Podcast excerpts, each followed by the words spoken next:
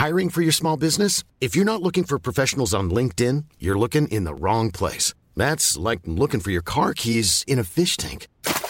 LinkedIn helps you hire professionals you can't find anywhere else, even those who aren't actively searching for a new job but might be open to the perfect role. In a given month, over 70% of LinkedIn users don't even visit other leading job sites. So start looking in the right place. With LinkedIn, you can hire professionals like a professional. Post your free job on linkedin.com slash people today.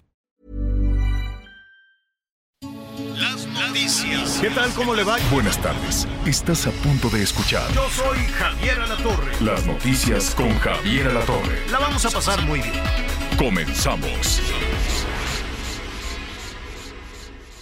Consiéntete con la maestría y calidad milimétrica de nuestros sistemas de descanso. Te mereces un Posturpedic. Siempre he sido honesta y en verdad no me arrepiento corazón. Siempre volví limpia, sin los besos ni perfumes de otro amor. Siempre he sido abierta, transparente para ti como el cristal. Y hoy como si nada, tan tranquilo, me dices que te vas, que te vas de mí. Que te vaya bien, que te vaya mal, que te vaya de cualquier manera. Que te vaya bien, que te vaya mal, que me importa no es Muy buenos días, me da mucho gusto saludarlo. Qué bueno que está con nosotros. Gracias, gracias por acompañarnos. Estamos iniciando así las noticias con Javier Alatorre. Bueno, ¿qué le parece la selección el día de hoy musical que hizo nuestra producción? Mi problema con María José. Una versión diferente, sin duda, a la canción original de la dama de la dama de hierro Marisela para las nuevas generaciones que seguramente nos están acompañando en este momento porque todavía están disfrutando estas vacaciones de verano. Bueno, pues por ahí muchachos del año 85, Marisela, sin duda una gran cantante, además de una mujer elegante, muy guapa. La verdad es que interpretaba esta canción. María José, lo personal, para mí también es una de las mejores cantantes el día de hoy, no lo hace nada mal. Bueno, pues esta canción usted la puede encontrar como parte de- del disco Libertad, en donde canta cover de María Conchita Alonso también. Esta venezolana en aquella época de los 80, qué interpretaciones hacía. Hoy creo que los chavos la van a conocer y la van a identificar más por algunas series en las que, en las que ha participado, tanto en Colombia como, como en México. Karina, también otra intérprete de la década de los 90, que hoy está en este tour precisamente de los 80-90, es Nita Nazario, Pandora, bueno, pues que, que decinan a Gabriel. Un gran disco, sin duda, la de María José en este momento, y pues el día de hoy estamos precisamente con esta canción, Mi Problema. Y bueno, para nuestros amigos que estén muy pendientes en la zona de Estados Unidos y también en México, porque va a tener varias presentaciones como parte, como parte de su gira. Si no me equivoco, ahorita la, la más cercana será el 26 de agosto y nada más va a estar en Mazatlán, Sinaloa. Un abrazo para todos nuestros amigos hasta el norte, hasta el norte del país. Un abrazo para todos ellos. Ahí vamos a estar platicando también acerca de lo que ha estado sucediendo y hacia la zona del Pacífico también, lo que ha estado pasando con las tormentas. Ayer vaya situación que se registró en la zona, en la zona de Colima. Como usted bien sabe, el señor Javier Alatorre, bueno, pues está tomando unas merecidas vacaciones, pero ya el próximo lunes estará de regreso, pero con mucho gusto estamos aquí informándole y lo invito para que se quede con nosotros, Anita Lomelí. En cualquier momento, bueno, pues estaría también enlazando de nueva cuenta. Antes de continuar, déjeme recordarle nuestros números de contacto. 55 1490 4012. 55 1490 4012. Mándenos todos sus mensajes, mándenos sus comentarios, mándenos algunas de las preguntas que quiera que estemos aquí tratando de, de responderle. Hoy vamos a ver, por ejemplo, dos temas muy interesantes que tienen que ver con la, con la economía, con la economía del país. Por un lado, cómo se encuentra la ocupación, cómo se encuentran los empleos, cuántas vacantes hay, hay población disponible, hay empleos disponibles y en promedio cuánto está pagándose. Pero también hay otra, hay otra encuesta ahí interesante acerca de los jóvenes. ¿Qué tanto los jóvenes en nuestro país están interesados en conseguir trabajo? Uno de pronto se imagina o piensa pues que esa es una de las ideas principales, pues que tienen nuestros chavos, sobre todo, pues los nuevos profesionistas o nuestros nuevos, eh, gente que está entrando ya en la edad económicamente, económicamente activa. Pero en verdad, los chavos hoy, en verdad, los profesionistas del futuro están interesados en conseguir un trabajo. ¿Cuál es la proyección que tienen para vivir? Se va a sorprender con las estadísticas y se va a sorprender con los resultados que se encontró, que se encontró un estudio que precisamente hoy también vamos a, revisar. También una de las cosas que vamos a estar analizando, revisando el día de hoy, para que usted, eh, insisto, nos haga favor de mandarnos ahí sus comentarios, de mandarnos todos sus mensajes hasta a nuestro número de WhatsApp, es acerca de ingresos y gastos en los hogares. ¿Cuál es el gasto en promedio que tiene usted en casa y cuánto es el ingreso? El Instituto Nacional de Estadística, Geografía e Informática, INEGI, el día de hoy publicó esta encuesta sobre ingresos y gastos en los hogares durante el 2022. ¿Cuánto es el ingreso promedio de los hogares mexicanos? Pero aquí creo que otra parte también muy, muy importante que se tiene que revisar, que se tiene que analizar y es en donde debemos enfocarnos es no solamente cuánto estamos ganando, sino cuánto estamos gastando. Porque, bueno, dirán todo lo que quieran, se dirán discursos y que si el dólar y que si el superpeso y todo lo que usted diga. Pero la verdad es que usted es el que es, usted es el mejor analista. Creo que cada uno de nosotros en nuestro hogar somos los mejores analistas y mejores investigadores de cómo está la economía en este país. Si usted hace ahorita un recuento y dígame algo, el 26 de julio del 2022, ¿estaba ganando usted lo mismo? ¿Gana lo mismo hoy que hace un año? ¿Y le alcanza para lo mismo? El 26 de julio del 2022, por ejemplo, con 5 mil pesos, ¿qué compraba? Con 5 mil pesos, ¿qué pagaba? ¿Para qué le alcanzaba? Y hoy, 26 de julio del 2023, con esos mismos 5 mil pesos, qué está comprando y para qué le alcanza. Yo creo que más allá, con todo respeto, por supuesto, a todos los economistas y toda la gente que, revisa todas estas cifras, me parece que esa es la prueba y sobre todo, pues el examen más fácil que podemos realizar cada uno de nosotros, pues para darnos cuenta, pues cómo está la situación económica en este, en este bello México, cómo está la situación en los hogares y sobre todo para qué está alcanzando. Las cifras que da el INEGI, bueno, pues ahí nos muestran precisamente cómo estamos recibiendo el dinero, de dónde estamos sacando los recursos y sobre todo en qué nos los estamos, no los estamos gastando. También el día de hoy estamos muy pendientes porque se espera un pronunciamiento en conjunto por parte de los precandidatos, postulantes a representantes de la cuarta transformación, corcholatas, este, ungidos por el presidente, como usted quiera llamarles, como usted quiera llamarles, este, por, por supuesto estamos hablando sobre todo de los de Morena, Ricardo Monreal, Claudia Sheinbaum, Adán Augusto, Marcelo, Marcelo Ebrard.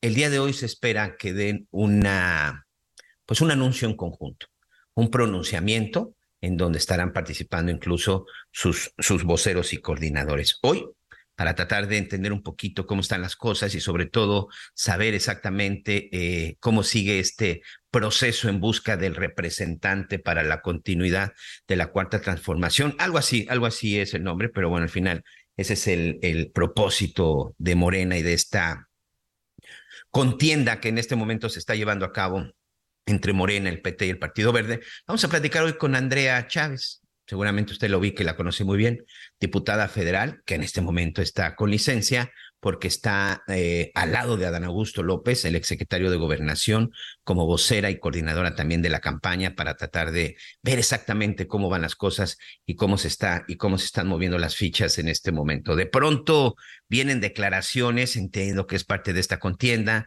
señalamientos que se están gastando. Por ejemplo, el exsecretario de Gobernación, Adán Augusto López, eh, rechazó el apoyo de 5 millones de pesos que ofreció Morena. Recordará que cuando se dieron los anuncios, cuando empezaron estas campañas, cuando empezaron las, perdón, no son campañas, cuando empezaron las asambleas, cuando empezaron, cuando empezaron las reuniones, bueno, pues Adán Augusto López dijo, yo no necesito el dinero del, del partido, yo no necesito el dinero de la gente porque, bueno, por supuesto que Mario Delgado no agarró de su cartera y entregó cinco millones a cada uno de los a cada una de las corcholatas. No, él agarró y sacó ese dinero del partido, dinero que llega gracias a los impuestos que usted paga, ¿no? Entonces Adán Augusto dijo, eh, no, yo no quiero ese recurso, yo no quiero el dinero de la gente, yo voy a encargarme de financiar mi propia campaña. Mejor esos cinco millones de pesos, utilícenlos para arreglar y sobre todo para acondicionar dos centros de salud que ya él daba incluso ahí las opciones, si no me equivoco, en Chiapas y el estado de Guerrero. Bueno, bueno, en dos estados que como usted bien sabe, pues son dos de los estados que tienen una de las situaciones económicas más complicadas y qué decir en temas en temas de salud. Pero se ha estado llevando el conteo, se ha estado llevando el gasto, porque eso sí, que también hay de repente, bueno, pues son unas cuentas medio extrañas, no tienen que rebasar ciertos topes y pues lo que se les pide es que pues que de pronto pues que quiten los espectaculares. Ya ven que hasta el propio presidente les dijo pues que quiten todos sus espectaculares, pero bueno, parece que en este momento pues ya nadie le está haciendo mucho caso al presidente porque no sé usted, dígamelo amigo, usted que se encuentra en Tijuana o que se encuentra en la zona de Mérida, en qué parte del país se encuentra, en dónde nos está escuchando, dónde nos está acompañando, díganos si de casualidad el espectacular que de pronto veía de cualquiera de las cocholatas de Morena, este, ahí sigue o ya no está, o si lo quitaron, porque esa es otra de las cosas que, bueno, también ha estado pidiendo, ahí sí incluso el presidente, de que se mesuren y que los gastos pues no sean tan, tan exorbitantes, pero insisto, parece que, que mucha gente no les, ha, no les hace caso. Yo los saludo, por ejemplo, desde la zona del sureste y aquí, sobre todo en los principales destinos. Y ahorita, por ejemplo, que estamos en verano, que empieza a llegar una cantidad impresionante de turistas que nos da mucho gusto porque, por supuesto, eso habla de que hay una actividad económica que en este momento pues está ya desarrollando, pues yo me atrevo a decir que ya al 100% después de todo el tema, de todo el tema de la pandemia, la gente tiene dinero para salir a vacacionar, mucha gente seguramente después de la pandemia no había salido, hay gente que seguramente después de tres años no habían tomado vacaciones, hoy están aprovechando ese, con, esa economía activa se nota, y no solamente aquí, por supuesto, se nota en todo el país, y por supuesto que esa también es una buena señal. Creo que esas son las formas en las que uno puede medir lo que está sucediendo económicamente, económicamente en México, pero lo más importante, lo que está sucediendo económicamente en casa. Y eso me parece que es una de las cosas que estaremos, que estaremos revisando. También, pues vamos a darle seguimiento al caso de estos sujetos, de esta pareja, eh, que pues prácticamente salieron a la luz y tristemente figuraron en las redes sociales después de aquel video, después de aquel video en donde se ve cómo amenazan y golpean a una maestra de un kinder en la zona de Cuautitlán Izcalli en el Estado de México, bueno, pues ya se les ha vinculado a proceso. Y pues resulta que el personaje, seguro usted vio esas imágenes en las redes sociales, el personaje ese que aparece de gorrita y con esta con esta mochila cruzada, ¿no? Que no generalizo, pero de repente, bueno, pues cuando hay gente con este tipo de mochilas, siempre cuando uno los ve dice, este, pues qué guardará con tanto, qué guardará y con tanto recelo y con tanto cuidado que lo lleva en el pecho. Pero bueno, ese, ese personaje que al final se sabe que ahí llevaba una pistola, pues resultó toda una fichita. Resulta que tenía antecedentes, tenía antecedentes de tentativa de homicidio, de narcomenudeo y hoy incluso se le está hasta investigando por un caso, por un caso de secuestro y todo eso también lo vamos a estar revisando. Un amigo, un saludo, perdón, para todos nuestros amigos que nos escuchan en la zona del Bajío, en la zona de Aguascalientes, en, la zona de, por supuesto, de la, de la Perla de la Pela del Occidente en el estado de Jalisco, en especial también para nuestros amigos en Durango, ya lo saben, a través de Heraldo Radio, a través vía streaming y por supuesto de todas las plataformas para que usted nos pueda escuchar completamente en vivo. Hoy vamos a platicar acerca del el turismo en Durango. De pronto Durango se queda ahí como este estado en donde es muy conocido por el calor, por su por sus bebidas, pero sobre todo por los alacranes, pero ¿qué tenemos para visitar eh, en Durango? Se va usted a sorprender. Para empezar, hay unos lugares extraordinarios para tomar, hoy que sobre todo que todos los chavos están acostumbrados a la, a la fotografía, ya sabe, a la famosa selfie para las redes sociales. En Durango hay unos escenarios y hay unos paisajes extraordinarios. Muchas de las películas que en su momento fueron y han sido muy famosas grabadas de Hollywood, ¿sabe qué, amigos? Fueron grabadas en algún punto del estado de Durango. Pues hoy vamos a platicar para saber si usted está por allá o piensa darse una vuelta por Durango, qué es lo que puede hacer y sobre todo algo que no le cueste, que no le cueste mucho dinero. Y bueno, vamos a enlazarnos con nuestra compañera corresponsal, Marta de la Torre hasta el estado de Colima. Le mandamos un abrazo a todos nuestros amigos en Colima. El estado más pequeñito, de los estados más pequeños, vaya, es un estado que tiene también una gastronomía y unos lugares preciosos para visitar, pero este fin de semana, bueno, perdón, en estos días y desde el fin de semana, les ha estado lloviendo y les ha estado lloviendo, lloviendo en serio que el día de ayer pues literal, eh, pues muchas colonias quedaron bajo el agua. Marta de la Torre, nuestra compañera corresponsal del Heraldo Radio en Colima. Marta, ¿cómo estás? Gracias y bienvenida. ¿Qué tal, Miguel? Buenos días, eh, gracias y un saludo también al auditorio. Efectivamente, pues el día de ayer se registró una lluvia bastante fuerte.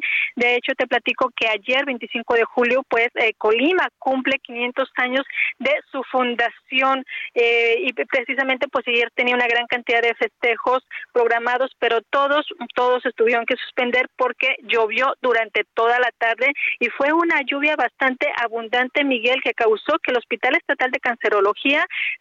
se eh, inundara, incluso pues eh, se pueden apreciar videos donde los pacientes y los mismos trabajadores tienen que eh, desplazarse de los pasillos porque entra el agua corriendo, incluso algunos trabajadores tratan pues de limpiar, tratan de evitar esta inundación, sin embargo pues hay enfermeros que se tienen que subir los pantalones porque se registra esta inundación en el Hospital Estatal de Cancerología sin que hasta el momento las autoridades pues expliquen si hubo falta de mantenimiento o qué fue lo que pasó en este hospital. Y también el, el agua pues corrió como ríos, como arroyos en las calles, sobre todo de la zona conurbada de Colima, Villa de Álvarez. Informarte que incluso eh, un vehículo tuvo que ser, eh, pues fue arrastrado por la lluvia y su conductor tuvo que ser rescatado por elementos de la Unidad Estatal de Protección Civil, esto en la colonia Lomas de Circunvalación, pero también se registraron pues eh, grandes inundaciones, por ejemplo, en la glorieta de los perritos, esto en tercer anillo en Villa de Álvarez, donde bueno, siempre se registra pues una gran cantidad de agua. También otra de las avenidas eh, fue Avenida Solidaridad y la Avenida Niños Héroes en eh, Colima, así como el centro de Colima, pues hubo una gran cantidad, eh, eran ríos lo que se veía en las calles, Miguel, y bueno, pues de esta manera no se registraron personas lesionadas ni tampoco personas fallecidas, a pesar de que, bueno, pues también hubo la caída de árboles. Sin embargo, lo que sorprendió ya en la noche, Miguel, pues fue un gran destello que muchas personas pues incluso creyeron que había sido un fuerte rayo, pero no, se trató de un gran destello que alrededor de las 9.40 de la noche se registró en toda eh, todo el estado, ya posteriormente supimos que también se había visto en Michoacán y en el sur de Jalisco, y bueno, pues la Universidad de Colima informó que este destello de luz eh, se trató de un bólido. Un bólido eh, no es otra cosa más que un meteoro fulgurante que a medida que avanza en el cielo dejan una estela luminosa y al estallar generan un estruendo o, y la gran mayoría de ellos pueden desintegrarse en el aire. Es la explicación que da la Universidad de Colima y bueno, también explica que este bólido incluso fue captado y fue registrado eh, las ondas eh, sísmicas en sus en sus eh, aparatos. Eh, por ejemplo, ellos indican que los sensores infrasónicos y también los sismómetros que ellos pues tienen colocados en el volcán de Colima precisamente pues para medir, para checar la actividad del volcán, pues también eh, fueron, eh, captaron este, estos sonidos del bólido y de esta manera pues dan explicación a este gran destello que se vio y que incluso fue captado por las cámaras que monitorean el volcán de Colima, la cual pues eh, se quedó un momento completamente en blanco del gran destello que se vio en este en este momento. Otros jóvenes que iban pues en la sierra, en unas cuatrimotos también vieron, vieron cómo cayó este bólido, pues todos sorprendidos en las cámaras de vigilancia de las viviendas también eh, pues subieron los videos donde se veía este gran destello y bueno pues fue parte de lo que ocurrió el día de ayer aquí en Colima, Miguel. Oye, eh, sin duda, gracias hoy a las redes sociales y que prácticamente ya todos siempre traemos una cámara, una cámara en nuestro, en nuestro teléfono. Los videos que se captaron y los videos que circulan en las redes sociales son impresionantes. Digo, nunca me ha tocado vivir una situación de esa. Seguramente al principio te, seguro te espanta, seguro te pone nervioso, pero tenemos que reconocer que es un espectáculo que nos regala la naturaleza impresionante, Marta. Sí, efectivamente, porque incluso pues muchas personas de fueron testigos de ver caer esta bola naranja. En algunos videos se apreciaba azul, pero bueno, ya nos explicaban que es el paso del cielo, pues eh, tiene todos estos diferentes colores, pero sí se ve como cae algo y bueno, como tú lo dices, pues uno no tiene explicación en el momento, pero bueno, pues ya los especialistas de la universidad se, dieron a la tarea de darnos una explicación científica y bueno, pues finalmente solamente eh, no pasó más que de un gran espectáculo que se dio el día de ayer, Miguel. Oye, aprovechando que te tengo en la línea y sobre todo, bueno, pues aprovechando que tú mejor que nadie conoces muy bien el estado de Colima, ¿cómo están en este momento con la cuestión de las vacaciones? Mira, con una gran ocupación hotelera el día de ayer, el propio secretario de Turismo hablaba de eso, que se hizo una gran campaña, pero fuera de esto, la expectativa de que ahora pues ya eh, finalmente ya dejamos atrás la pandemia, volvieron a llenarse los, los hoteles, volvieron a llenarse todos los lugares turísticos aquí en Colima, lo que son las playas de Manzanillo se encuentran llenas, están eh, pues con una ocupación hotelera, te digo, más del 60%, se espera que bueno, a lo largo de las semanas arriben más turistas, porque además de la playa, pues Colima, como bien lo mencionabas, también ofrece eh, montaña, que es todo este lado de, del volcán de Colima, donde, bueno, pues tiene unos escenarios muy agradables, tiene sierra, eh, tiene comida muy rica en todos sus municipios. Y, bueno, pues la verdad es que sí se aprecia una gran cantidad de personas, de visitantes en todos los municipios, en los 10 municipios de aquí de Colima, cada uno pues tiene eh, mucha diversidad que ofrecer, pero lo que sí es que en los días no te puedes perder la comida porque es muy rica y eh, pues tiene variedad en cada uno de los lugares. En lo personal, de los mejores lugares en donde he comido es Colima y Nayarit, que prácticamente, bueno, pues son, son vecinos. Qué comida tan exquisita y los lugares también, los lugares son tan impresionantes. Creo que esta es también una muy buena opción. Y además de que todavía hay muchas zonas donde no quiero decir que todavía son playas vírgenes, pero que no son tan concurridas como Manzanillo o incluso si te bajas hacia la zona de la Riviera Nayarita. Creo que todavía hay muchos lugares en donde puedes ir a disfrutar con mucha, con mucha tranquilidad. Oye, pero dime algo, ¿cómo está el clima para estos días?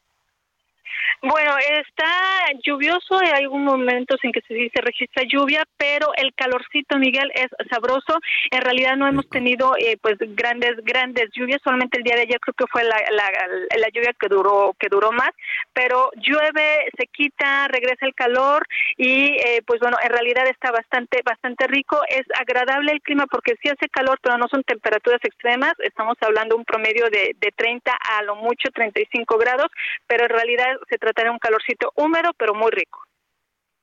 Pues a disfrutar, Marta, Marta de la Torre, muchas gracias. Te mando un abrazo, a cuidarse de la lluvia, que la verdad es una bendición, una bendición que esté lloviendo, pero bueno, hay que tener mucha precaución porque el día de ayer sí fue medio complicado con todas las, con todas las inundaciones. Muchas gracias, Marta. Buen día. Gracias, buen día a todos. Y un abrazo para todos nuestros amigos en el estado de Colima. Si usted tiene la oportunidad y no está muy cerca de este estado, sobre todo para nuestros amigos que colindan con la zona de Colima, dése una vuelta, la verdad es que dése una vuelta. También este, me parece que es de los lugares en donde incluso no se necesita mucho dinero para pasarla bien, porque usted incluso la fondita o el, el mercado, el lugar en donde llegue y pueda disfrutar de una buena comida, créame lo que lo va a hacer y además, bueno, pues no va a necesitar mucho, mucho dinero. Muchas gracias, ya nos empiezan a llegar sus mensajes. 55 14 90 40 12. 55 14 90 40 12 y yo les agradezco. Este, aquí me dicen, hola Miguelito, por favor, ¿podrías felicitar a mi suegra su cumpleaños? Su nombre es Carmen Díaz. Por supuesto, con mucho cariño para, para doña Carmen, le mandamos un abrazo, bendiciones. Bendición también para su familia que tiene todavía la, la oportunidad, bueno, pues de seguir, de seguir festejando. Dice, feliz día de los abuelos. Ah, feliz día de los abuelos. Este, hoy es el día del abuelo. Ah, lo voy a investigar. Buen día, soy Alejandro de Colima. Yo estoy desempleado y un problema para conseguir trabajo es que se está apoyando más al programa Jóvenes Construyendo el Futuro y eso hace que a nosotros, personas de cincuenta y tantos, no podamos aplicar algún puesto. Completamente de acuerdo, don Alejandro. Ahorita le voy a pedir a nuestra producción que le mande más mensajes o a través de nuestro de este número de contacto mándenos más mensajes, este, sobre todo más información y a ver si por ahí, sobre todo de qué quiere trabajo y aquí, bueno, vamos a hacer el esfuerzo y ahí le vamos a echar le vamos a echar una manita con algunos de nuestros amigos en la zona de Colima, a ver si está interesado en su servicio. Siempre le escucha aquí en Mérida su amigo Russell Salazar. Un abrazo, Russell. Hola, Miguel, Ana María, por lo visto el gobierno no solo está bajando el nivel de la educación de la SEP, también a las universidades públicas les pidió eliminar la titulación por tesis, evaluaciones semestrales por trabajos. El gobierno lo que quiere es mano de obra de nivel técnico y no profesionistas. Gracias por comentar. Saludos cordiales. Carlos Rodríguez. Me faltó comentar que esto es el caso de la Universidad Autónoma de Nuevo León. Lo vamos a revisar, don Carlos. Gracias. Gracias por sus comentarios. Tengo que hacer una pausa, pero regresamos con más en las noticias con Javier Alatorre. Conéctate con Javier a través de Twitter, arroba javier-alatorre. Sigue con nosotros.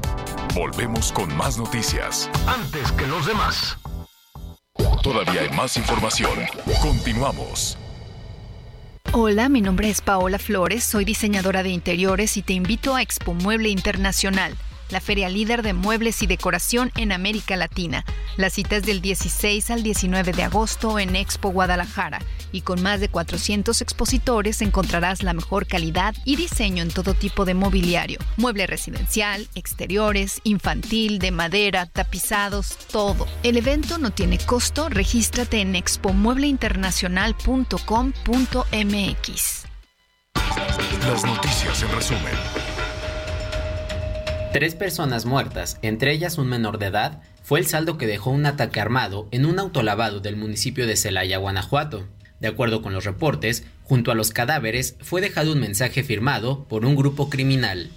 En la Ciudad de México fue asaltada una joyería en el interior de la Plaza Parque Tepeyac, en la alcaldía Gustavo Amadero. Según los informes, tres sujetos se hicieron pasar por clientes para llevarse la mercancía y habrían hecho un disparo para someter a los trabajadores. La mexicana María Fernanda Sánchez Castañeda, de 24 años, fue reportada como desaparecida desde el pasado sábado mientras se encontraba estudiando en Berlín, Alemania.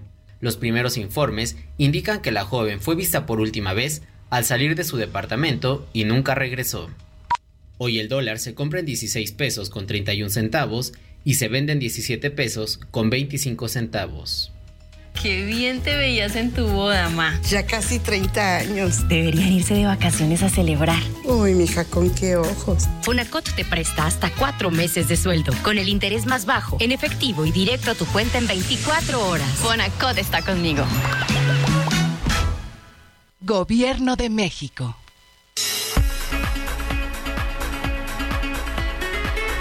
Así es, bueno, pues regresamos, regresamos con más información. Gracias a todos por sus comentarios, gracias por todos sus mensajes y ya les estaremos, les estaremos también, bueno, pues dando, dando respuesta y sobre todo seguimiento. Gracias, en verdad, gracias por la confianza. Hay muchos mensajes ahorita con esta pregunta que eh, hacía acerca del empleo, pues de gente que dice, sobre todo por la cuestión de que eh, ya no es gente tan joven, que es gente que va entre los 40 y 50 años, y digo no tan joven en el sentido de que no son adolescentes o profesionistas recién egresados, pero es gente que sin duda todavía a los 40, 50 años somos sumamente activos y sobre todo sumamente, sumamente productivos y que muchos, bueno, pues ya incluso pues con un poco de experiencia, pues se podrían estar ocupando. ¿Qué es lo que pasa en ese sentido? ¿Qué es lo que pasa sobre todo en ese sentido de que eh, hay gente que cuando ya tiene uno más de 40, pues ya no lo quiere contratar? cuando creo que debería de ser la combinación, la combinación perfecta. Pero ¿qué es lo que está sucediendo con las plazas de trabajo? ¿Qué es lo que está sucediendo? Con los puestos, con los puestos de empleo. ¿Se están ocupando? ¿No se están ocupando? ¿Hay interés? Natalie Hernández es investigadora del Instituto Mexicano para la Competitividad del INCO. Vamos a platicar precisamente acerca de un estudio que realizaron, donde ella por supuesto participó, que es el panorama de las vacantes y la población disponible en México. Aquí muchas veces hemos hablado de la preocupación del sector empresarial por la falta de trabajadores para sus compañías. Y de acuerdo con este estudio, son más de 10 millones de personas que a pesar de estar en edad de trabajar, a pesar de estar eh, en edad activa económicamente, pues no están ocupadas, Natalie. ¿Qué es lo que está sucediendo? Gracias y bienvenida a las noticias con Javier Alatorre. ¿Qué tal, Miguel? Muchas gracias por la invitación. Este estudio, ah, por, el día de ayer por ahí lo estábamos este, revisando y 10 millones de personas, me parece que es un número importante. Y de pronto la pregunta es, hace algunos años incluso podíamos decir, no sé las cifras que ustedes tengan, que había gente desempleada porque no había trabajo. En esta ocasión, ¿es algo similar? Claro, pues mira, justo para dimensionar cuáles son los retos que están enfrentando las empresas ¿no? mexicanas en materia laboral y también cuál es un poco el contexto eh, del mercado laboral en términos del talento disponible, hace unos días como bien mencionas, el IMCO, el Instituto Mexicano para la Competitividad, y también eh, eh, Coparmex, que es la Confederación Patronal de la República Mexicana, colaboraron para realizar un análisis que justamente incluye cifras sobre la falta de personal en las empresas, pero también una caracterización de la población eh, que está en edad de trabajar y que no está siendo aprovechada, ¿no? Un poco para entender, digamos, el contexto donde se da esta problemática. Los datos sobre los retos laborales surgen de una encuesta que llevó a cabo Dataco Parmex a una muestra representativa de eh, sus eh, empresas socias.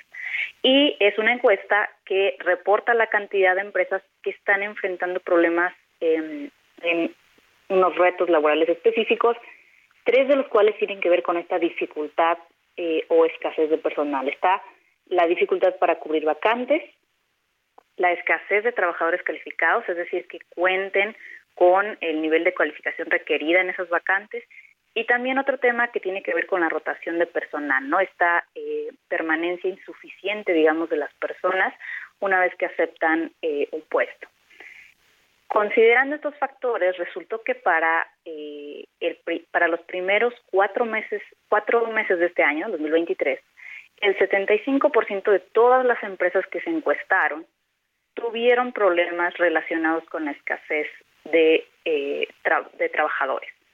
Eh, ese 75% se compone específicamente del 40% de las empresas que señalan la dificultad para cubrir las vacantes como su mayor reto. Luego hubo otro 25 que señala más bien la escasez de trabajadores calificados y finalmente un 10% que señala la rotación de personal, la alta rotación de personal como un problema. Entonces, eh, este problema de la insuficiencia de personal también se ha visto que ha crecido con el tiempo, porque ese 75% fue posterior a un 62% en un resultado de un levantamiento previo de esta misma encuesta durante finales del 2022. O sea, avanzó 13 puntos porcentuales esta proporción. Entonces, con este contexto que, que vemos que se está dando de una problemática creciente relativa a la escasez de personal, Después, en el IMCO nos preguntamos, bueno, ¿qué está pasando? Como, bien mencionas, es que no hay trabajadores disponibles, es que la gente no se quiere emplear. Y cuando hacemos una, una revisión de los datos laborales, rápidamente nos damos cuenta que este problema no necesariamente refleja una insuficiencia de personas en edad de trabajar, sino que más bien puede deberse a otras condiciones que están inhibiendo su entrada al mercado laboral. Y es aquí donde... ahí, ahí, ahí te voy a interrumpir y, si me permites para detenernos, porque creo que esta es la parte interesante. Eh, eh, yo, por ejemplo, he estado revisando en el sector hotelero a nivel nacional, tienen una escasez de obra del 25%, Natalie. La pregunta es esta, ahorita que estás eh, tocando esa parte. ¿Por qué no quieren trabajar? ¿Cómo están sobreviviendo entonces esos pues esos empleados, esa gente que se está rehusando hoy a, ocupar estas plazas.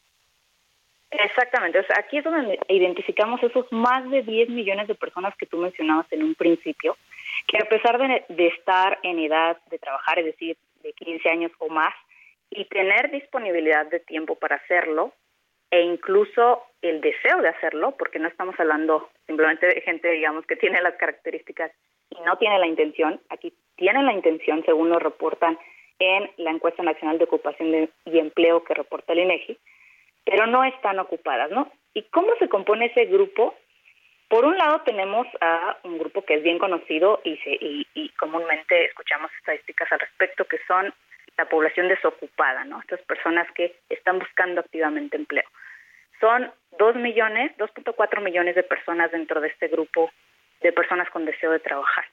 Y cuando vemos qué, qué características tienen estas personas, vemos que más de la mitad cuenta con estudios como mínimo de preparatoria. Y también que en su mayoría son personas relativamente jóvenes, más o menos entre 15 y 44 años. Entonces estamos hablando de que hay un talento aquí eh, joven con un nivel de calificación, digamos, suficiente, que bien se puede complementar después con capacitaciones, pero que perfectamente podrían estar cubriendo parte de estas vacantes de las que se está teniendo problema para cubrir, ¿no?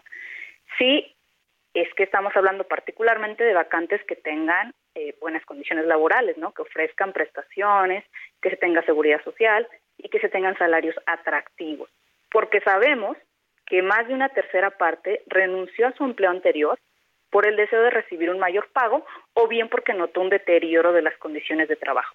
Entonces, si hay un factor aquí, por ejemplo, de hacer más atractiva esta incorporación al mercado laboral, particularmente formal, de estas personas que están en búsqueda eh, constante de empleo y que no aceptan, que puede que no acepten algunas vacantes porque no sean atractivas, ¿no? En términos de condiciones y remuneración. En este estudio, eh, incluso eh, después de platicar contigo, también estaré platicando con un analista acerca del tema del ingreso, porque precisamente quisimos hacer esto, ver primero cómo está la cuestión del empleo, cuánta gente está trabajando y cuánto es el ingreso. Y hay tres vías muy importantes por la, por la cual la gente está recibiendo un ingreso, que tiene que ver el salario, el salario, por supuesto, de un trabajo, el salario remunerado es el número uno, las transacciones, sobre todo por remesas, pero los programas sociales también hoy han representado una fuente de ingreso. La pregunta es la siguiente, directo, Natalie. ¿El incremento de los programas sociales está provocando que mucha gente prefiera recibir esos programas y no conseguir trabajo? Pues mira, es una hipótesis probable, no es algo que hayamos eh, señalado, concluido a partir de este estudio, porque es un diagnóstico muy inicial de caracterizar a la población que está disponible para trabajar, pero precisamente una de las conclusiones es eh, que nos hacen falta más eh, estudios, más información, más evidencia de las razones por las cuales esta población eh, no ha decidido ocuparse o no toma eh, ciertas vacantes. Justamente una de las hipótesis al respecto tiene puede estar relacionado con otras fuentes de ingreso. Aquí nos estamos, como bien dices, enfocando en los ingresos que tienen que ver con el trabajo, pero bien sabemos que sobre todo otro tipo de, de ingresos como las transferencias, particularmente las que tienen que ver con estos beneficios o programas sociales, han aumentado sobre todo con este problema que vimos en 2020 a raíz de la pandemia, ¿no? Entonces sí, puede haber una parte de estas personas, sobre todo pensando en mujeres jefas de hogar, que están recibiendo estas transferencias y que posiblemente sea una de las razones por las cuales pues no les es todavía tan atractivo eh, la decisión de integrarse al mercado laboral. Oye, y ya para concluir, para concluir y darte las gracias, dime, en este, en este estudio de mercado, me perdón, en este estudio que ustedes han hecho del mercado laboral, encuentran esa gente, ya lo veíamos las transferencias, pero ¿y el resto de qué está viviendo? Porque entiendo que estás en espera de una mejor oportunidad de trabajo, pero mientras de qué están viviendo, sobre todo en el caso de los jóvenes, vimos que durante la pandemia, pues muchos de plano ya se habían independizado y regresaron a casa de papá, a casa de mamá, a casa de los abuelos. Hoy esos jóvenes que se están negando a ocupar las plazas laborales o que están en espera de una mejor oportunidad, ¿de qué están viviendo? Pues justamente es a lo que iba a entrar, otro grupo importante, de hecho el mayoritario de estos 10 millones, ¿te acuerdas que mencionábamos de población disponible, de talento no aprovechado? Hay la gran mayoría, 5.8 millones, son eh, lo que se conoce como población no económicamente activa disponible, es decir, no buscan trabajo, pero cuando se les pregunta, están dispuestos a emplearse si tan solo encontraran algún trabajo que se adaptara, digamos, a sus necesidades. Bueno, ¿y cuál es su, su contexto? ¿Cuáles son esas necesidades, digamos, las que tienen poca eh, poca motivación de que puedan encontrar? Bueno, vemos que eh, la hay en este grupo una predominancia marcada de mujeres.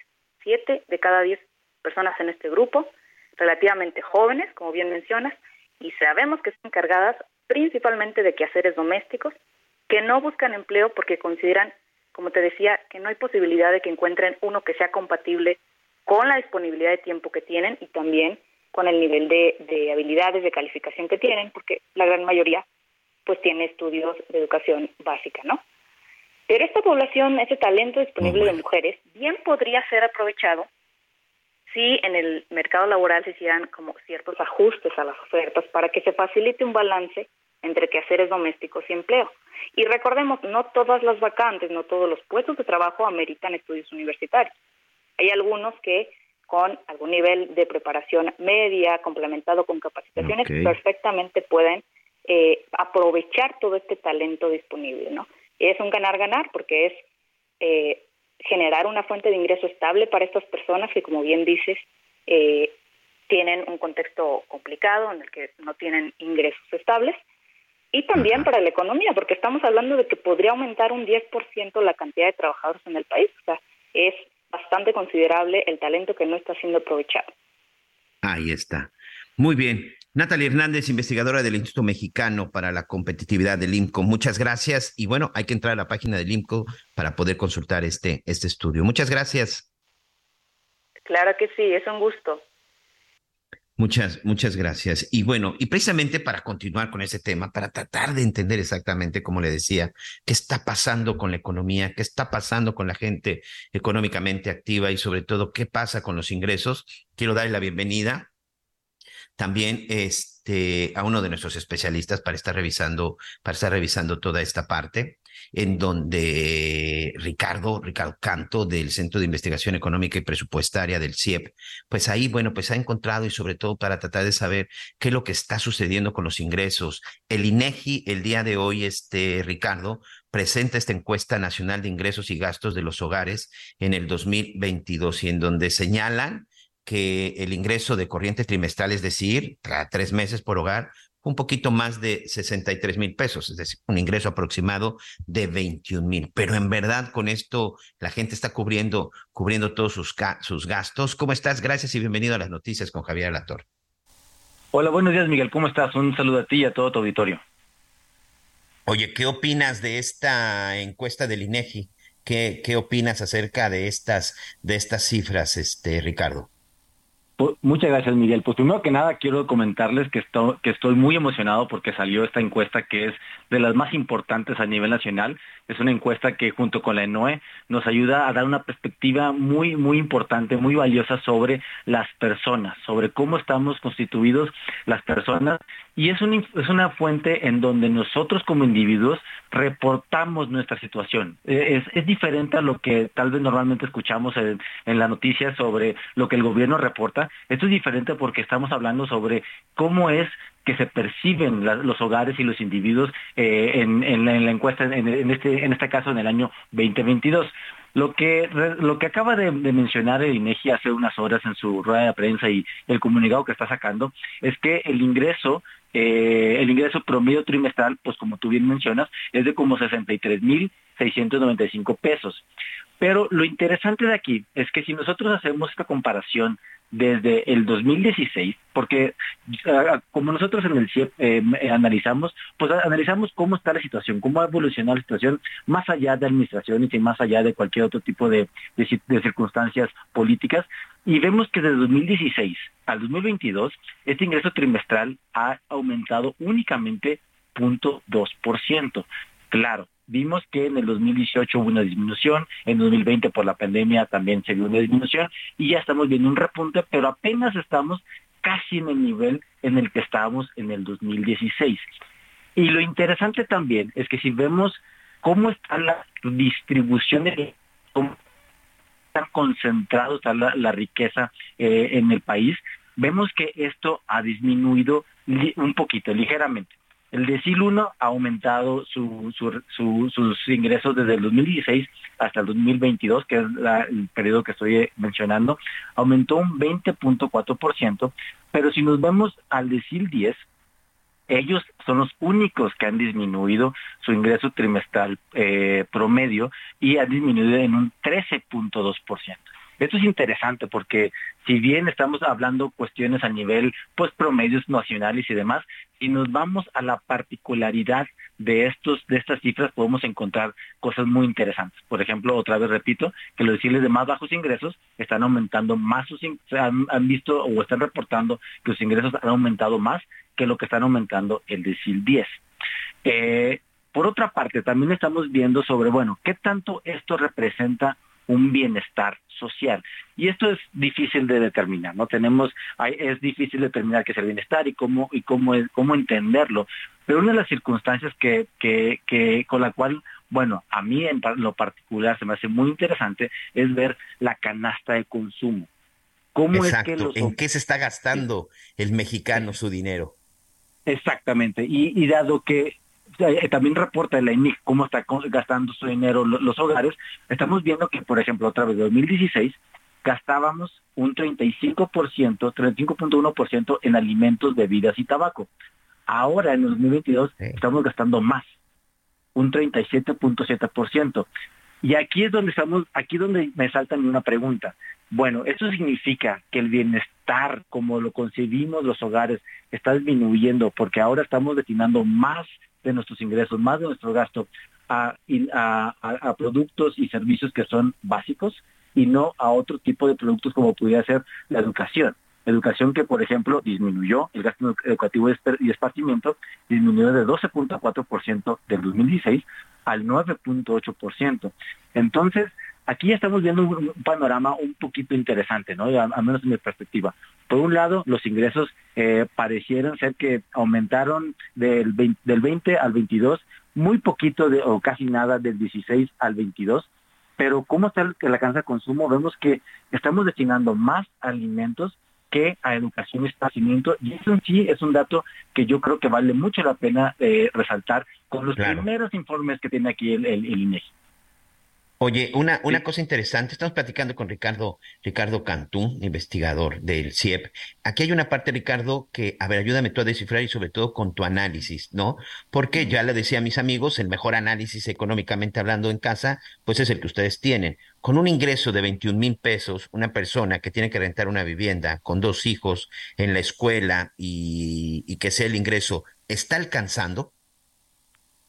Todavía falta análisis justamente para ver de eso, pero nosotros estamos todavía eh, pues en, en un poquito agarrando estos datos porque si bien está, o sea, es, es un dato un dato muy muy muy particular y muy muy delicado no tenemos que tener mucha precisión sobre ese tipo de cosas. Está alcanzando hemos visto que la situación en el país desde pues desde hace mucho tiempo existe pobreza existe que el ingreso no está alcanzando. En este en este momento todavía no te puedo concluir sobre eso, pero estamos teniendo, estamos haciendo un análisis muy fino sobre los ingresos y esto qué repercute para el bienestar social.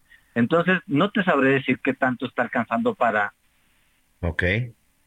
Para, perdón, es que, eh, para, para, para ese tipo de, de, si la pobreza está aumentando o no, eso hay que esperar un poquito más, pero estamos viendo que algo está sucediendo, algo está pasando que tal vez no está reflejando el nivel de bienestar que, que el ingreso en sí mismo reporta, o sea, sí está creciendo un poquito, pero ¿cuál es el bienestar? ¿Está alcanzando para, para la canasta básica? ¿Está alcanzando para sacar a las personas de pobreza? Es un análisis que apenas estamos sacando porque, pues bueno, acaba de salir la, encuesta y apenas estamos sacando aquí todo, estamos sacando todo nuestro arsenal para poder darle la mejor información que, que, que sea relevante para la discusión.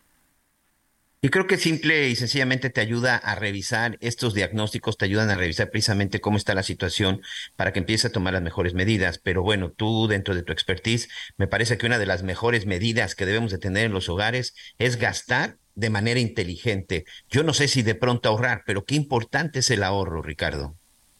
Justo, eso es parte también de lo que hay que ah, entender aquí y sacar ese tipo de, conclusiones, porque la ventaja de, esta encuesta, que es muy grande, es que tenemos los ingresos y tenemos los gastos y por lo tanto podemos nosotros deducir cuál es el ahorro, quiénes están desahorrando y quiénes están ahorrando y eso es algo bien, bien interesante porque pues sí, eventualmente quisiéramos un país que tengamos la flexibilidad y la oportunidad de poder ahorrar, de poder prevenir, de no vivir en el, en el día a día. Y esto es algo que, bueno, de los últimos años los deciles más bajos son los que desahorran y los deciles más altos son los que están ahorrando. ¿Qué tanto esto ha variado año con año? Todavía no tengo esa información, pero es información que afortunadamente, por eso es tan importante esta y estamos tan emocionados, porque nos puede dar todo un panorama económico, socioeconómico de, de, las personas y sobre todo de lo ellos cómo se perciben, qué tanto ingresos están teniendo disponibles y qué tanto están gastando. Bueno, pues ahí está. Los invitamos a que revisen esta, esta encuesta y sobre todo, este, pues ya escuchamos a, nuestro experto tratar de entender y saber desde el hogar y, sí, es recomendable gastar con mucha, con mucha inteligencia. Ricardo, muchas gracias. Miguel, un bonito día aquí todo tu auditorio. Ricardo Cantú, investigador en ingresos y deuda del Centro de Investigación Económica y Presupuestaria del CIEP. Revíselo. La verdad es que de pronto uno cuando está checando estas estadísticas, estas encuestas por parte del INEGI, eh, de pronto ven tantos números, porcentajes y cosas por el estilo, pero la verdad es que está muy clara, está muy, muy, muy entendible para cualquiera de nosotros sin ser experto. Y ahí en donde habla precisamente de qué nos estás gastando. Ah, me llama mucho la atención que en entretenimiento y educación es uno de los rubros en donde menos gasta, en donde menos gasta el mexicano, apenas poquito menos del 10% de nuestro, de nuestro dinero va precisamente ahí. Yo no sé si tenga que ver a lo mejor de que pues eh, eh, hay mucha gente que está optando, por supuesto, por la, por la educación pública, que también al final tiene un costo. Y mañana vamos a platicar, ¿eh? ya muchos padres de familia ya les empezaron a entregar la lista de útiles, vamos a ver cómo viene, cómo viene el gasto para el próximo semestre, para el próximo periodo de las. Conéctate con Miguel Aquino a través de Twitter, arroba Miguel Aquino. Toda la información antes que los demás. Ya volvemos.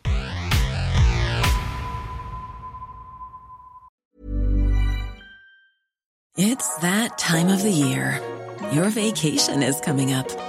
You can already hear the beach waves, feel the warm breeze, relax, and think about work. You really, really want it all to work out while you're away. Monday.com gives you and the team that peace of mind. When all work is on one platform and everyone's in sync, things just flow wherever you are. Tap the banner to go to Monday.com.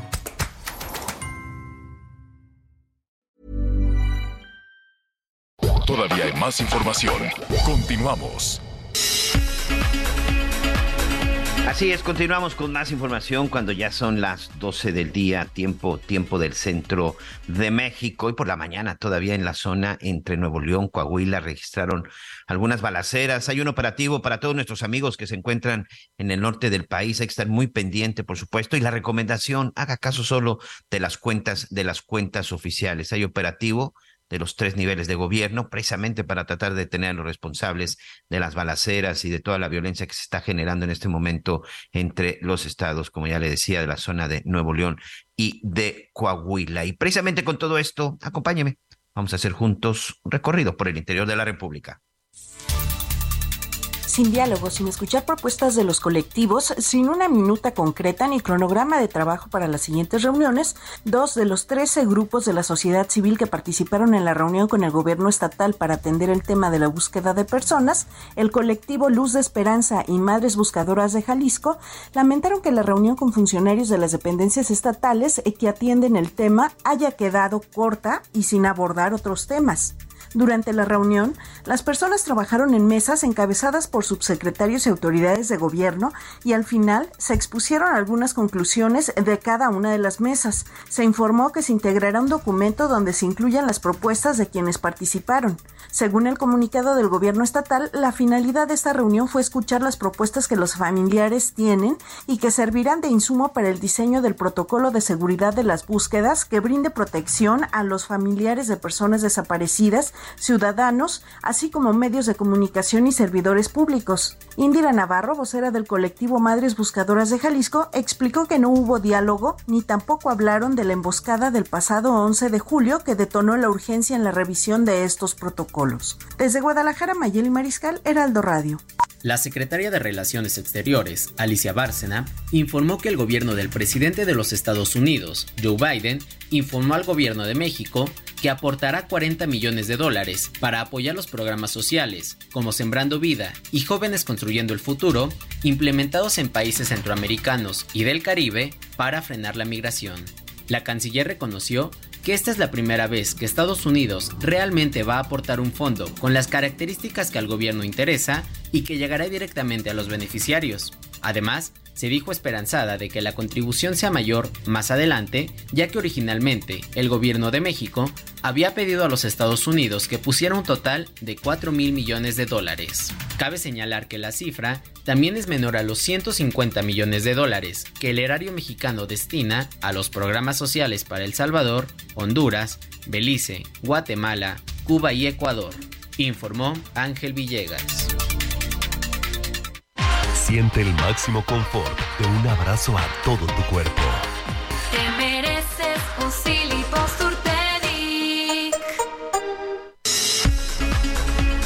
Muy bien, estamos de regreso. Muchas gracias. Gracias a todos por sus mensajes. Les recuerdo nuestro número de contacto.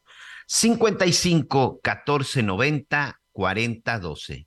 55 14 90 40 12. ¿Qué opina acerca de la situación del empleo, del ingreso de los mexicanos? Estoy en espera, por supuesto, de sus comentarios. Jorge Vargas, de 64 años y de la alcaldía Coyoacán. Siempre los escucho, me encantan sus análisis, la verdad, cómo dicen las cosas, la pura verdad. Muchas gracias, don Jorge. Le mandamos también saludos. Este, Raúl Guerrero, Miguel, pregúntale cómo hacen sus encuestas. Ya estoy viejo, nunca me ha tocado una encuesta. Yo estoy igual, don Raúl, ¿eh? Yo voy a cumplir 50 años y tampoco nunca, nunca me han encuestado. Hola, soy Alicia Ramírez de la Ciudad de México. Les mando un saludo a todos. Los escucho a diario con el amor y bendición de Dios. Buen día, Jorge de Nayarit.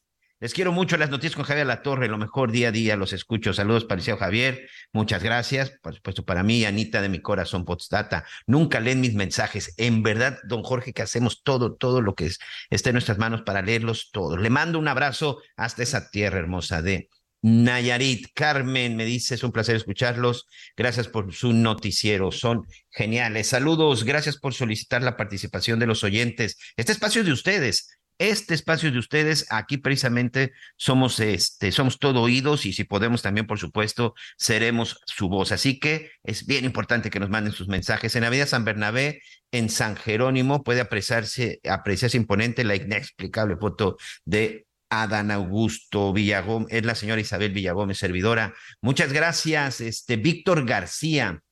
Buenos días, lindo noticiero. En la carretera México-Toluca siguen los espectaculares precisamente Víctor García, se me olvidó poner mi nombre. Ahí está, don Víctor. Muchas, muchas gracias por sus comentarios. Eh, bueno, ya también aquí nuestros amigos en el Estado de Nuevo León. Referente a los gastos de precampaña de los políticos, ¿por qué se habla de austeridad?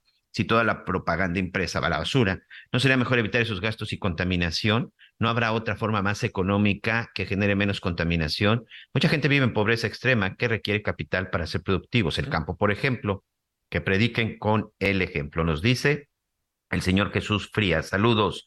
Se ve muy difícil que renuncien a sus privilegios por la gente, ¿verdad? Nos hace la pregunta. Saludos, Miguelón. Muchas gracias. Creo que a raíz de la pandemia, la modalidad del home office en determinadas actividades ha hecho que gente con una edad mayor a 40 años sea tomada en cuenta. Le saluda desde Azcapotzalco, Armando Zaragoza Castillo. Completamente de acuerdo, no Armando. Y también eso creo que eh, lo han utilizado muy bien muchos, muchos jóvenes y también es una, una, una, cuestión de ingreso. Y de pronto también, la verdad es que platicando con algunos analistas eh, el día de ayer cuando salían estas encuestas, también me decían, el problema es que a veces también ya no se está registrando el empleo de, en México de algunos mexicanos porque están trabajando para el extranjero y no en el extranjero que precisamente están utilizando este asunto del home office para obtener ingresos, pero con empresas eh, pues de otros países, ¿eh? y no solamente de Estados Unidos o Canadá, incluso europeas, y ese registro pues no queda no queda en nuestro país porque pues aparentemente pues no tienen un trabajo y es todo un tema, ¿eh? es todo un tema por las cuestiones fiscales. Miguel, buenos días, saludos, soy Curiel de Catepec. Nunca han pasado un comentario mío, tengo que enviar saludos y admiración a personas del gobierno para que se lea mi comentario. Por supuesto que no, Curiel, y ahí está, y un abrazo para todos nuestros amigos en Ecatepec, Estado de México, el municipio más grande, hablando en cuestión de población de América Latina. Le mandamos un abrazo y por supuesto un saludo a todos nuestros amigos en el Estado de México. El día de hoy, el día de hoy se ha, ha estado anunciando que por ahí saldrán este sobre todo, sobre todo los representantes de Morena que están en busca de ser los eh, que lideren y sobre todo este asunto para continuar con la cuarta transformación. Ha habido muchos mensajes. Hoy, por ejemplo, el presidente empezó con su con una frase que no es la primera vez que dice, serenos morenos, serenos morenos, sobre todo por lo que se ha empezado a decir, lo que se ha empezado a declarar. Ayer fue un día de mucha tensión en el país por las declaraciones desde Palacio Nacional en contra de algunos periodistas, en contra de algunos políticos. Y hoy el presidente dice serenos morenos. Marcelo Ebrard acaba de subir un, un, un mensaje en sus redes sociales, que de esto también ya, ya estaremos platicando, porque antes, déjeme darle la bienvenida a Andrea Chávez, actualmente, pues muy de cerca en la campaña, bueno, o, siguiendo todas estas actividades que está realizando, es que no es campaña, perdón, o sea, se deben de utilizar otros,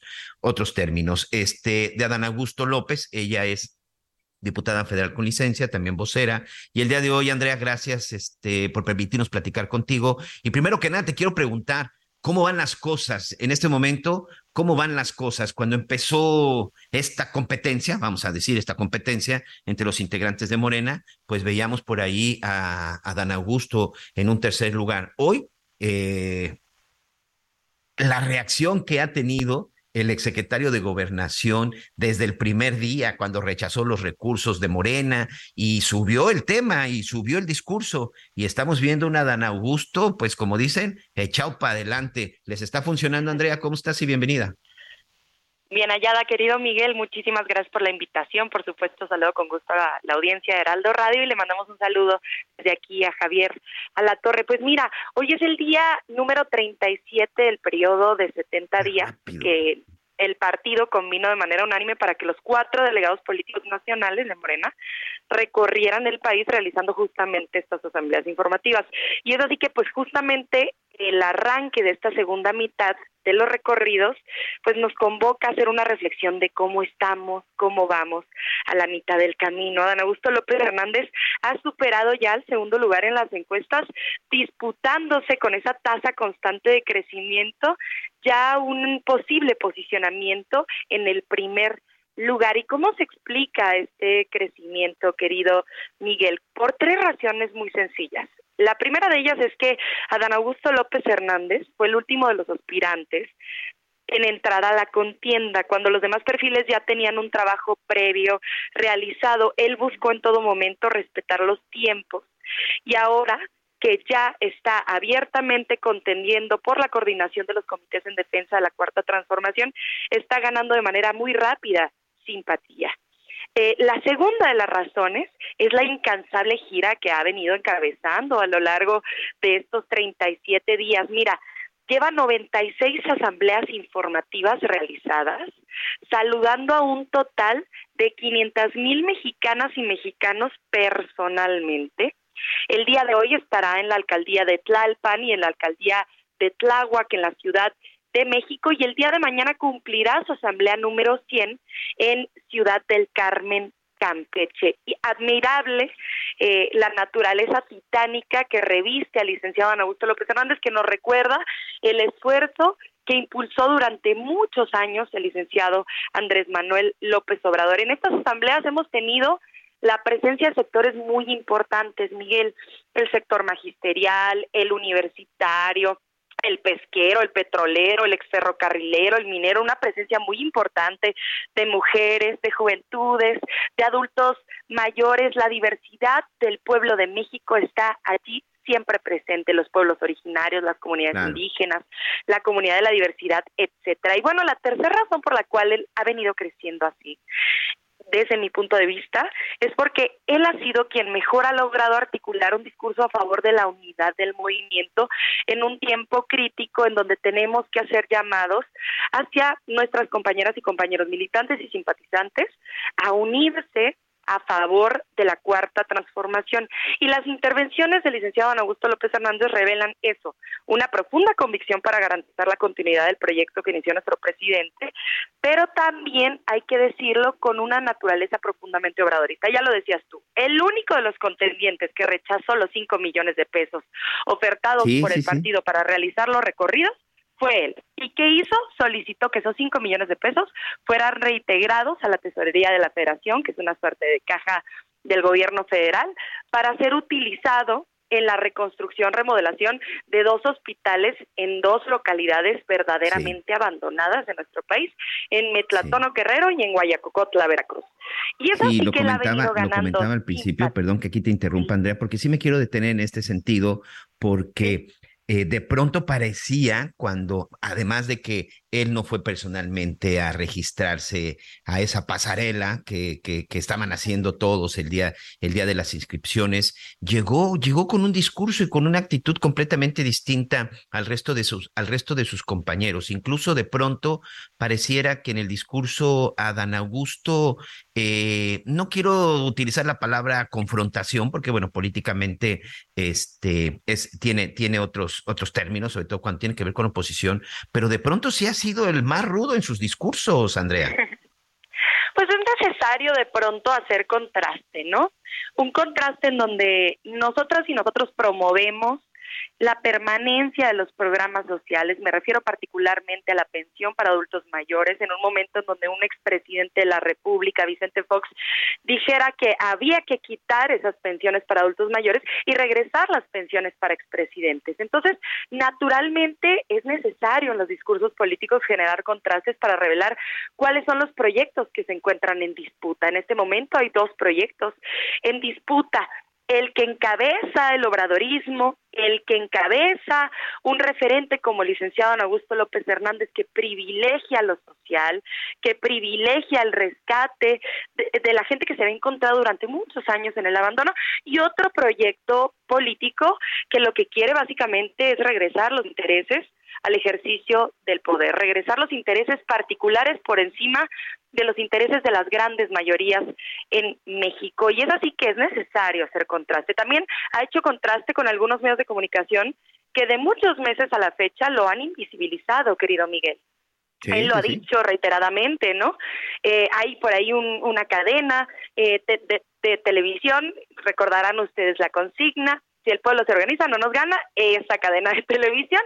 ¿Por qué? Porque parecería que tiene justamente una intención de completamente invisibilizarlo. Recordábamos aquellos cinco días cuando el licenciado Andrés Manuel López Obrador se puso malito, y tuvo que dejar las conferencias mañaneras, las dejó al mando de Adán Augusto López Hernández, también dejó al mando la dirección del Consejo de Seguridad que se lleva a cabo todos los días por la mañana antes de la conferencia mañanera, y aún así esta cadena televisiva nunca pasó una imagen, una fotografía, ni siquiera pronunció el nombre del licenciado Ana Augusto López Hernández. Así es que sí, hay contraste con proyectos, hay contraste con perfiles y hay contraste con campañas de guerra sucia que por un lado pretenden invisibilizarlo y por el otro lado pretenden manchar ese nombre tan pulcro que ha venido demostrando a lo largo de los años, siendo diputado local, diputado federal, senador de la República, el primer senador de la República de Morena en el país y el gobernador más votado en la historia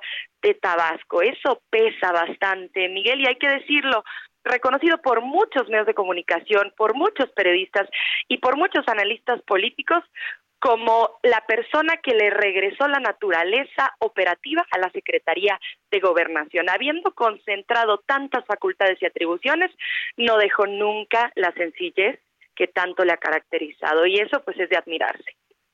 Oye, hay una, hay una situación que se ha registrado en las últimas horas, tras los discursos, por supuesto, del presidente López Obrador, en donde ya algunos han hecho llamados, Marcelo Ebrard ya lo hizo. ¿Cuál es la postura en este sentido de Adán Augusto, de su equipo de campaña, de no caer en la polarización, de no caer en la violencia? Hay quienes dicen el mensaje del propio presidente decía sereno moreno, porque no sé desde tu perspectiva, tienes toda la razón, hay que hacer contrastes, hay que subir, pero de pronto son tan acaloradas que hoy hasta ya se habla de posibles atentados que eso no le beneficia absolutamente a nadie, de atentados contra opositores o cosas por el estilo, por no poner nombres, Andrea. Creo que eso no le beneficia a nadie.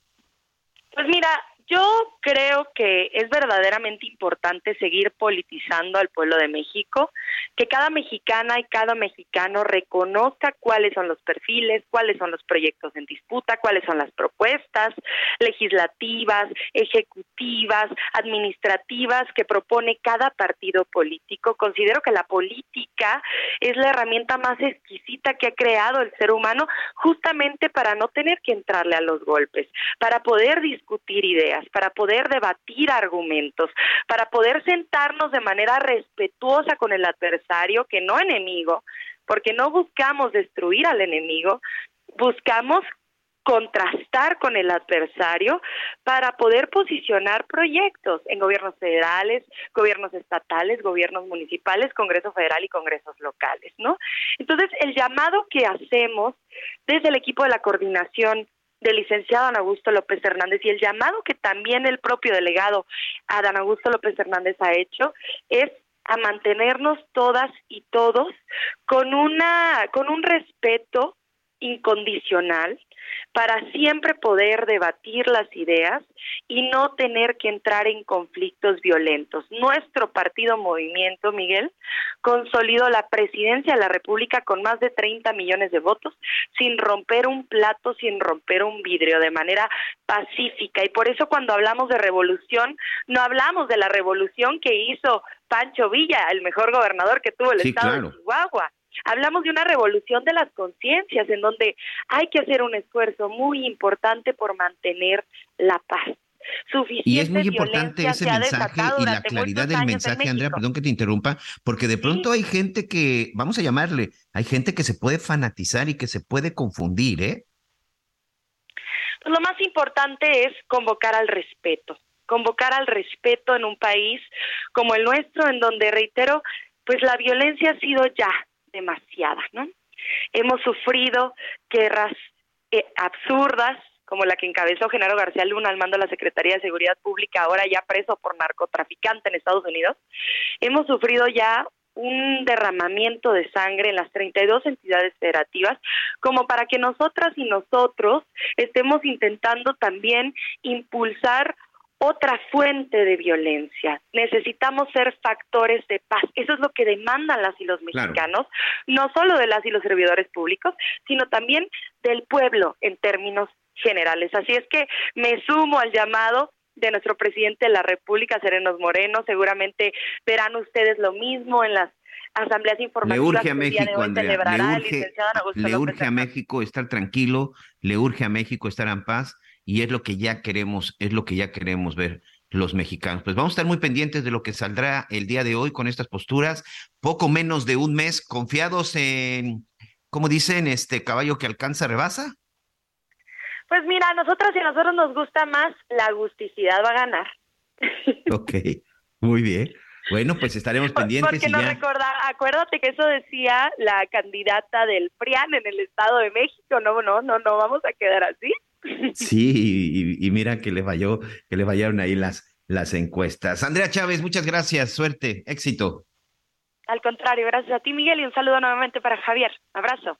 Muy bien, bueno, pues ahí está parte de lo que, eh, pues de la postura, de la posición en este momento del equipo de Adán Augusto López, del exsecretario de Gobernación. Marcelo Ebrard lo hizo, como le decía, ya en sus redes sociales, en donde él dice, me sumo, me sumo al llamado del presidente, pues para pedirle, eh, y hace un llamado para todos, ¿eh?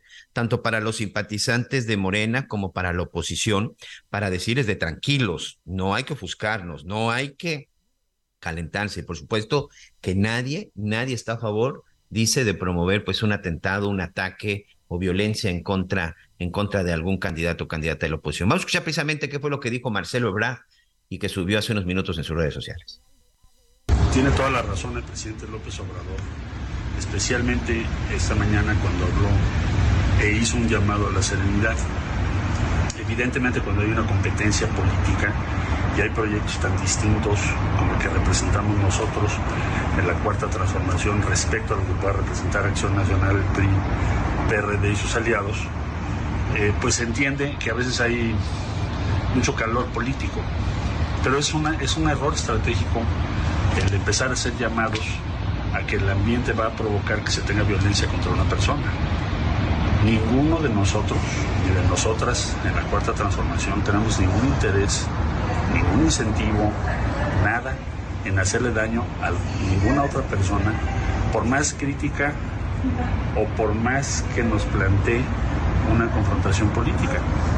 No ha estado lo nuestro, nunca lo va a estar. La violencia no va con la cuarta transformación. Pues ahí está, y estos mensajes, bueno, pues se deben estar replicando, insisto, ayer fue un día muy, muy tenso, hubo muchos llamados, muchos colegas, muchos colegas periodistas incluso hacían este señalamiento preocupados por su seguridad y haciendo señalamientos y pidiéndole al presidente, por supuesto, López Obrador, que, que dejara de hacerlos. Entonces, creo que es momento en el que, como dice el presidente, serenos morenos, pero serenos morenos incluso también desde allá, ¿eh? desde desde la plancha de la Plaza de la Constitución, desde, desde Palacio Nacional. Porque saben qué, amigos, a nadie le beneficia esto, y mucho menos a los mexicanos, que al final quedamos en medio de todos estos de estos conflictos políticos. Y hay algo que nosotros siempre hemos mencionado, sobre todo los periodistas, no sé si usted está de acuerdo, los políticos van y vienen en los puestos, ¿eh? y los que se quedan, los que se quedan somos, somos los ciudadanos. El puesto de presidente dura seis años, de senador seis años, de gobernador igual, presidentes municipales, los diputados tres años. Digo, hay unos que van de puesto en puesto, pero al final, la mayoría de ellos, pues terminan carreras políticas y, y a volar paloma. Y los que nos quedamos en medio de todo, de toda la fiesta que arman, somos precisamente la mayoría de los mexicanos. Buen día, saludos desde Mérida y por cierto, volvemos a ser el estado, en este caso Yucatán, seguramente más seguro de la República. Desgraciadamente tiene un sujeto asesinó a su hija y trató de asesinar a su esposa y se suicidó. Esas noticias a los yucatecos sí nos impactan. Saludos a los redescuchas, Ezequiel Ruiz, un abrazo. Laura Rodríguez desde Guadalajara, ¿me pueden ayudar? Mi papá murió, estuvo 46 años en el mismo trabajo. Un mes antes de morir renunció pero dejó un hermano con discapacidad. ¿Puedo, ¿Puedo hacer algo para que el Seguro Social lo atienda? No lo sé, doña Laura, pero vamos a investigar y por supuesto que nos vamos a poner en contacto para tener un poquito más de información. Hola, queridos amigos, yo casi 80 y nunca me han encuestado. ¿Cómo las hacen, Miguelón? Muchas gracias. Lo haces muy bien, felicidades. ¿Cuándo regresa a la torre? Ya el lunes está con nosotros eh, el señor La Torre. Julián Martínez desde Cancún. Julia Martínez desde Cancún. Ah, mira, seguramente somos hasta vecinos, Julia. Muchas, muchas gracias. Y qué calorcito está haciendo, ¿eh? Bien rico también aquí. Y por cierto, ya se viene también el agua. Señor Aquino, excelente. Gracias. Eh, no siempre, eh, siempre los escucho. Gloria de Iscali. Muchas gracias, doña Gloria. En verdad, gracias, gracias por todos sus comentarios. Antes de la pausa, dice María Vicente, al parecer hay que canonizar a Dan Augusto. Regreso a más con las noticias de Gabriela Torre.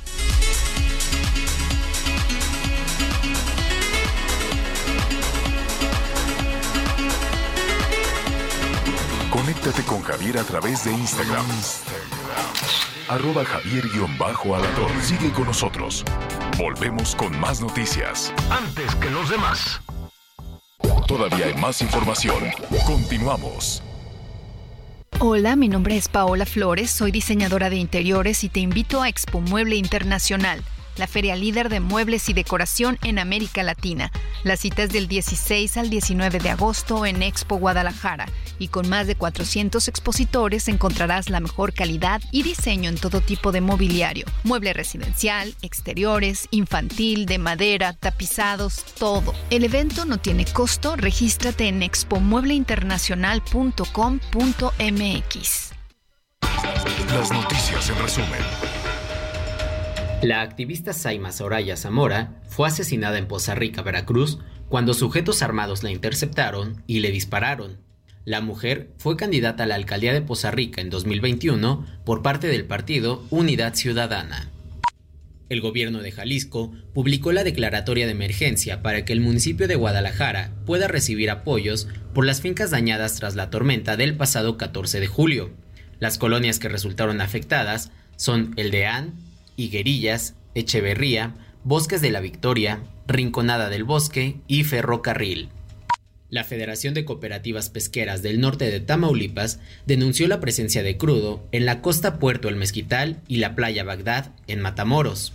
El presidente de la organización, Hugo González, indicó que hasta el momento se perciben manchas de crudo del tamaño de una moneda la Fiscalía de Oaxaca decomisó un tráiler con cervezas falsificadas de la marca Corona en el municipio de Juchitán. El chofer del camión, que no pudo demostrar la procedencia de la mercancía, quedó detenido, mientras que el producto quedó confiscado. Toma un minuto y piensa en tu momento favorito. El nacimiento de tu primer hijo o su primer cumpleaños. Ahora piensa en las empresas y en los empleos que hay detrás. El de Ana que trabaja en la empresa donde hacen los biberones. El de Carlos que hace los pasteles. Empresarios y colaboradores trabajamos para que a todos nos vaya mejor. CIRT, Radio y Televisión Mexicanas. Voz de las empresas. Consejo de la Comunicación. Muy bien, muchas gracias, muchas gracias, gracias por todos sus mensajes. 12 del día con 32 minutos tiempo del centro, tiempo del centro de México. Eh, ¿Cómo le está yendo con el agua? El día de ayer reportaban también algunos de los de nuestros amigos en la capital del país que también les ha estado lloviendo. Saludos para todos nuestros amigos en la alcaldía de Tlalpan, sobre todo en la salida hacia la Meco Cuernavaca. Ayer también se estuvieron reportando durante estos días, pues mucha, mucha agua. La diferencia de pronto cuando llueve en la Ciudad de México, a, cuando llueve, por ejemplo, al interior de la República, pues evidentemente son las complicaciones viales en la capital del país.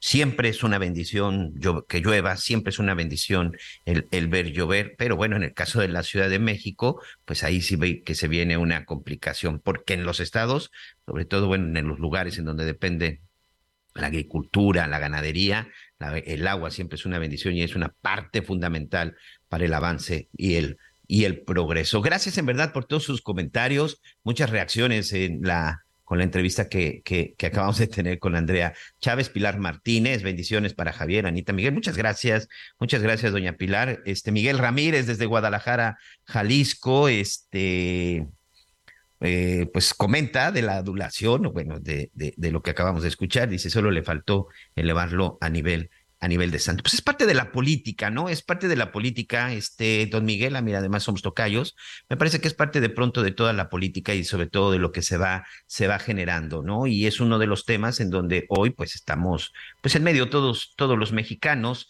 y pues recordar que aunque dicen no, no se adelantaron los tiempos y cosas por el estilo, sí, la verdad es que adelantaron los tiempos electorales y esto tendríamos que estar, no, como dicen, coloquialmente como dicen los clásicos, deberíamos de estándolo fumando pues hasta finales de año, ¿no? Pero bueno, la verdad es que las cosas son así.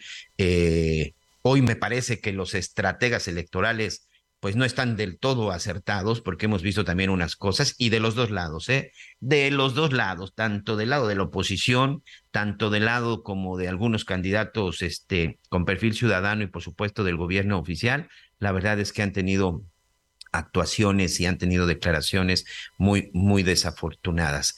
Y me parece, me parece que incluso adelantar este tipo, este tipo de actos no le beneficia absolutamente a nadie, empezando por ellos. ¿Y sabe por qué?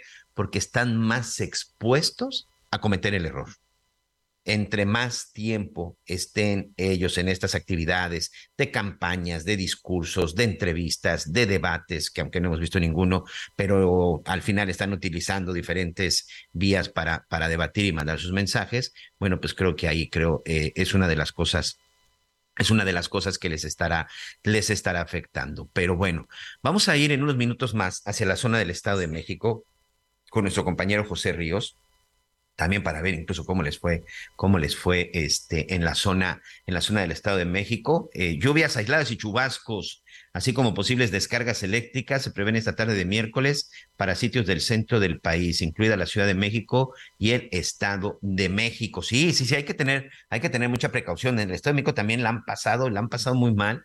Lo hemos visto ahí en la zona del Río de los Remedios, esta zona incluso, pues en donde todavía hay un tramo muy importante de aguas negras y que en estas épocas cuando llueve, eh, sí es una tragedia es una tragedia porque el desbordamiento de este río pues es simplemente una cosa desastrosa y las afectaciones y todo lo que provoca sí son daños, daños importantes que siguen pasándolos. Lo peor del caso es que sin ser este, sin ser adivino o sin tener de pronto la sapiencia y las habilidades de nuestra querida Moni Vidente, a quien le mandamos un saludo, pues ya sabemos que siempre en temporada de lluvias, ya sabemos perfectamente cuáles son las zonas que se van a inundar, cuáles son las zonas que se van a afectar. Y si no, díganlo, díganos ustedes, nuestros amigos en el Estado de México que viven en todas estas, en todas las inmediaciones de estos lugares en donde se presentan los desbordamientos. ¿No está usted ya listo en la época de lluvias con costales o colocando ahí algunos tabiques para tratar de contener el agua? Ya sabemos exactamente en dónde va a suceder, en dónde está el problema los que de pronto uno se pregunta, no saben, son las autoridades como para haber hecho algo ya al respecto. Saludos a todos nuestros amigos en el centro del país y por supuesto a todos nuestros amigos en el estado, en el estado de México. ¿O tú qué opinas, este, mi querido José Ríos? Tú como corresponsal, como habitante del Estado de México, te puedo asegurar que como reportero, como periodista, ya casi casi tienes en tu agenda los, las calles, las colonias, los municipios en donde sabes que en cuanto caiga una lluvia fuerte, sabes que se va a inundar o me equivoco, mi estimado José. Totalmente, Miguel. Buenas tardes, antes que nada a ti, al auditorio que nos escucha en el Heraldo Radio. Y pues sí, totalmente. O sea, ya es una época del año en la que siempre hay una inundación fuerte y todo es derivado tanto por las contingencias, digo, por la ignorancia de las mismas autoridades, como de la misma despreocupación de la misma población por la cuestión de las inundaciones. Y siempre es lo mismo, Miguel, en el auditorio, la situación de que se inundan las casas, de que van a dar apoyos, de que hacen operativos, y al final es un ciclo, es un ciclo que siempre sucede en temporada de lluvias. Sí, entonces de pronto eso es lo que uno no entiende. Ya todos saben, ¿eh? o sea, ya todo el mundo sabe dónde van a suceder las cosas. Ahorita por lo pronto, ¿cómo está el clima? Y sí les ha estado lloviendo, ¿no? Ya está afectando. Sí, Miguel, básicamente en toda esta semana han caído fuertes este, chubascos en toda la región oriente del Estado de México.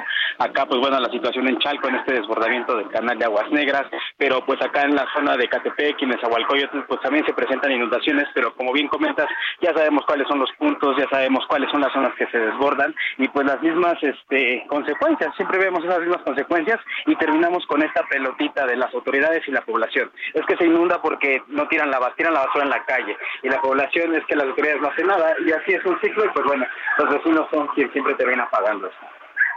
Así es, pues una situación complicada. Oye, José, eh, se vincula ya proceso, por ahí está saliendo los avances de la investigación. ¿Cómo va el caso de esta pareja, específicamente el caso de Jesús y Laura, esta pareja que es este, que no es detenida por haber agredido a la maestra, sino ahí por otras circunstancias? ¿Cómo va el caso de estos personajes que aparecen, que se hacen famosos después de que amenazan y sobre todo después de que golpean a una maestra en un kinder de Cotitlán Izcalli, amigo? Miguel. Pues bueno, la tarde de ayer, este, pues una jueza de control le vinculó a proceso a esta pareja, a Miguel y a Laura M, por el delito de extorsión, luego de que, pues bueno, ya conocemos este caso, este polémico caso en el que pues se viralizó en redes sociales tras estos ataques a una maestra y una cocinera en el municipio de Cautitlán, Izcalli. Hasta el momento, pues bueno, eh, ahorita se está llevando a cabo otra segunda audiencia en contra de, de Jesús, solamente esto por el delito de tentativa de homicidio, pues presuntamente este sujeto habría amenazado a otra mujer a punta de pistola en otro hecho alejado a esta situación del Kinder Frida Kahlo. Sin embargo, pues ahorita estamos esperando a ver si esta persona se le se le vincula a proceso por este otro delito por el que se le está indagando y también cuenta con otra investigación por presunto maltrato animal luego de que la Fiscalía Mexiquense pues capeara la casa de este sujeto y pues encontrara a animales en un estado deplorable. Mientras tanto, pues Laura M pues también ahorita eh, se encuentra, ella no se encuentra en esta audiencia, solamente audiencia de su, de su pareja, pero ella todavía ya se encuentra con la vinculación a proceso por el delito de extorsión. En una audiencia que ayer Miguel pues fue muy pues muy este, eh, interesante porque básicamente cuando la jueza dictaminó esta vinculación a proceso pues la pareja terminó en el llanto no haciéndose un tanto pues como las víctimas sobre esta situación en la cual pues bueno básicamente pues la población se dio cuenta de estas pruebas que nos muestran este actuar que pues no está de todo tolerable por la misma población mientras tanto también en, en la ciudad de Toluca Miguel pues está esperando qué va a pasar con este menor de edad no en donde pues ahorita los abuelitos están buscando este, tener eh, la custodia del menor, sin embargo, pues las autoridades estatales aún no pueden eh, darse eh, certeza de la situación de donde vive este menor. Entonces, pues estamos aún al pendiente sobre cómo va a seguir esta segunda orden de presión en contra de este sujeto y la custodia del menor. Mientras que la segunda audiencia, tercera, perdón, audiencia sobre la extorsión ya se realizará hasta el de septiembre, una vez que concluyan las demás investigaciones de la Fiscalía. Y en lo que se lleva a cabo todo esto, eh, entiendo que se quedan en la cárcel, o sea, no es un delito que les permita enfrentar su proceso en libertad. Es correcto, Miguel. Ahorita hasta el mes de septiembre ellos este, todavía eh, se, encontrarán en prisión preventiva para pues, continuar con estas indagatorias. Y pues bueno, ahorita eh, en cuanto se resuelva esa segunda audiencia de, de este sujeto, pues vamos a estar pendientes de si va a tener otra eh, otra investigación, si se va a discriminar la, vinculación al proceso o qué va a seguir también para esta persona. También un, punto y rápidamente, eh, Miguel Auditorio, ayer eh, la, la, esposa de este sujeto eh, había dicho que ella no había cometido esta, esta extorsión directamente, que había sido ella la que había golpeado a la maestra, pero que ella no tenía el arma de fuego y pues trató de defenderse sobre esta situación. Sin embargo, la jueza dijo que pues no, en esta ciudad y en esta sociedad no se puede pues tomar venganza a mano propia en una situación así, ¿no? Entonces, básicamente, pues también por eso se le vincula al proceso por este delito de extorsión. Sí, y también incluso este se les acusaba en esta parte del cohecho de que querían eh, sobornar allá a los, se irían sobornar a los policías. Oye, este José, ¿qué se sabe de esta investigación eh, de, de, este video que aparentemente aparece en el teléfono de este sujeto de Jesús, en donde habría una persona secuestrada y que estaría eh, siendo interrogada, que tenía, estaba maniatada, con los ojos tapados. ¿Qué se sabe al respecto? Pues hasta el momento las únicas pruebas que cuenta la fiscalía pues es que este sujeto pues podría estar involucrado en esta red de, secuestro y este posibles homicidios en Cotitlán Izcalli.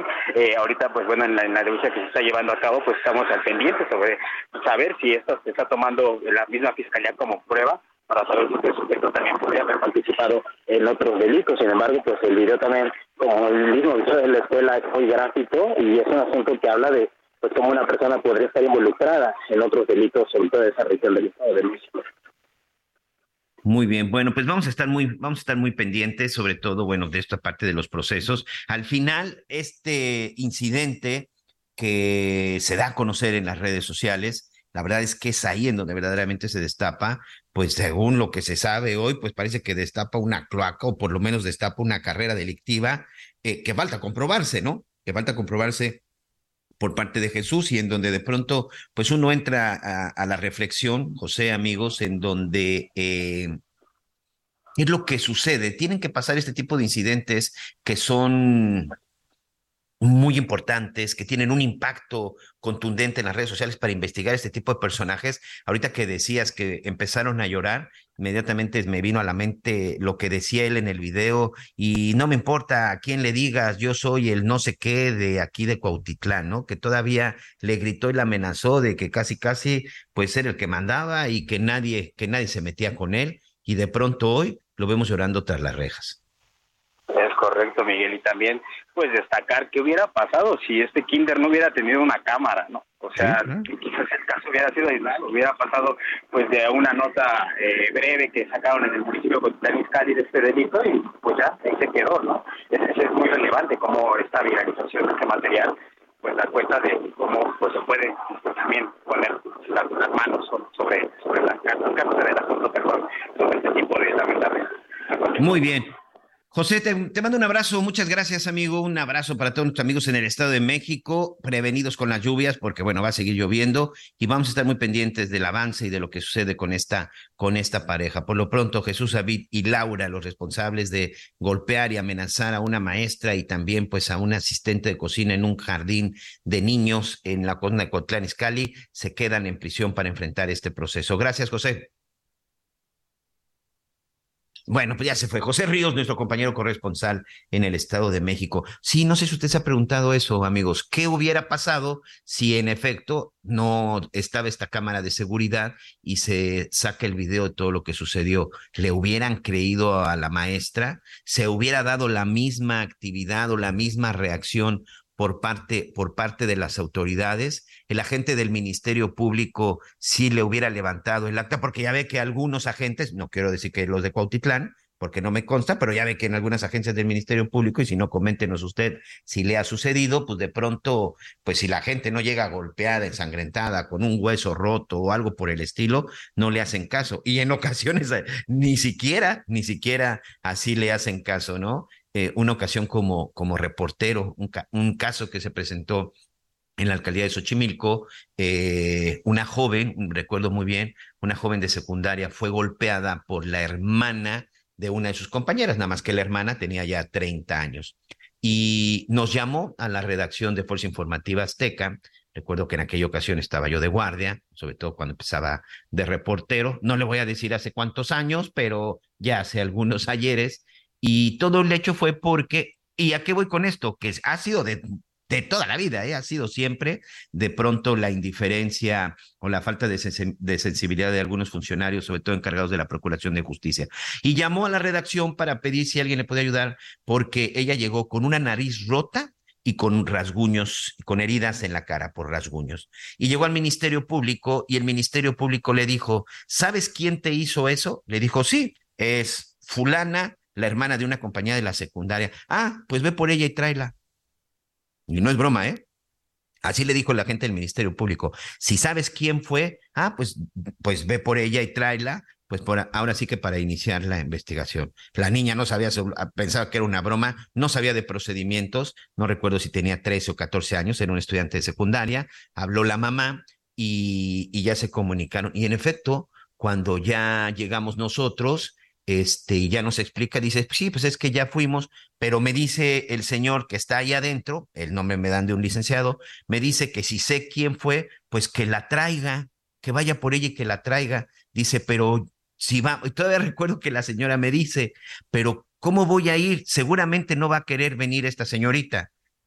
No, pues ya cuando ya entramos, ya llegamos con cámaras y todo, pues ya ahora sí la gente del Ministerio Público agarró, la sentó, les inició la carpeta de investigación, le dieron todos los datos y todo, y bueno, y ya de esa manera inició el proceso. Pero así se las gastó el agente del Ministerio Público. Le dijo a esta jovencita, pues si sabes quién te pegó, ah, pues tráemela tráemela y aquí ahorita nosotros empezamos la investigación y vemos cómo le hacemos. Y yo le decía, oye, ¿y por qué le dijiste eso? ¿Sabe cuál fue su respuesta? Ah, es que no tengo agentes de la Policía Judicial y Seguridad Pública no nos apoya, pero bueno, si ella sabe dónde vive, pues que vaya y, o sea, así de inepto, y perdón por la expresión, de bestia y de ignorante, ese agente del Ministerio Público. No es de la actualidad, tiene ya tiene ya este, algunos años. Pero bueno, sí, parte de pronto de lo que uno se encuentra. Buen día, Miguel Aquino. No alcanzo a comprender cómo es que todos o casi todos los aspirantes de Morena a la presidencia para este 2004 son superdotados de virtudes, de inteligencia, de carisma. Cuando se ha endeudado como ningún otro gobierno, eh, que alguien me explique. David Hernández desde la Ciudad de México. Gracias, don David. J. Franklin de Monterrey dice, la objetividad es la madre de la verdad, el equilibrio y equidad en una sociedad. ¿Qué opina, amigo? ¿Qué opina acerca de esta, de esta reflexión que nos comparte nuestro amigo desde la zona de Monterrey? Aquí nos dice también nuestro amigo, nuestra amiga Lucía Vázquez en la zona del Estado de México.